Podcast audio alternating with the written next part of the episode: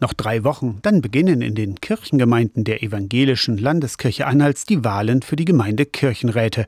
Der Gemeindekirchenrat ist das ehrenamtliche Leitungsgremium der Kirchengemeinde. Alle sechs Jahre werden in den Kirchengemeinden die Gemeindeleitungen neu bestimmt. Wählen dürfen alle Gemeindeglieder, die mindestens 16 Jahre alt sind. Eine ehrenamtliche Aufgabe mit großer Verantwortung, sagt Joachim Liebig, Kirchenpräsident der evangelischen Landeskirche Anhalts. Der Gemeindekirchenrat hat eine bunte Vielfalt von Aufgaben zu lösen.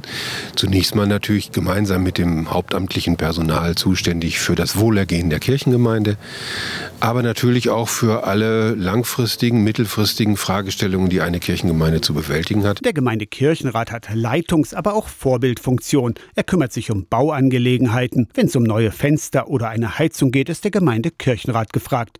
Finanzen managt er, aber auch Fragen der Gottesdienstgestaltung. Ein Amt mit hoher Wirkmächtigkeit, betont Liebig. Also wenn man wirklich was bewegen will, dann ist man im Gemeindekirchenrat, weil natürlich die Kirchengemeinden unter anderem auch Anstellungsträger sein können, nicht alle sind das, für Kindergärten und ähnliche Einrichtungen.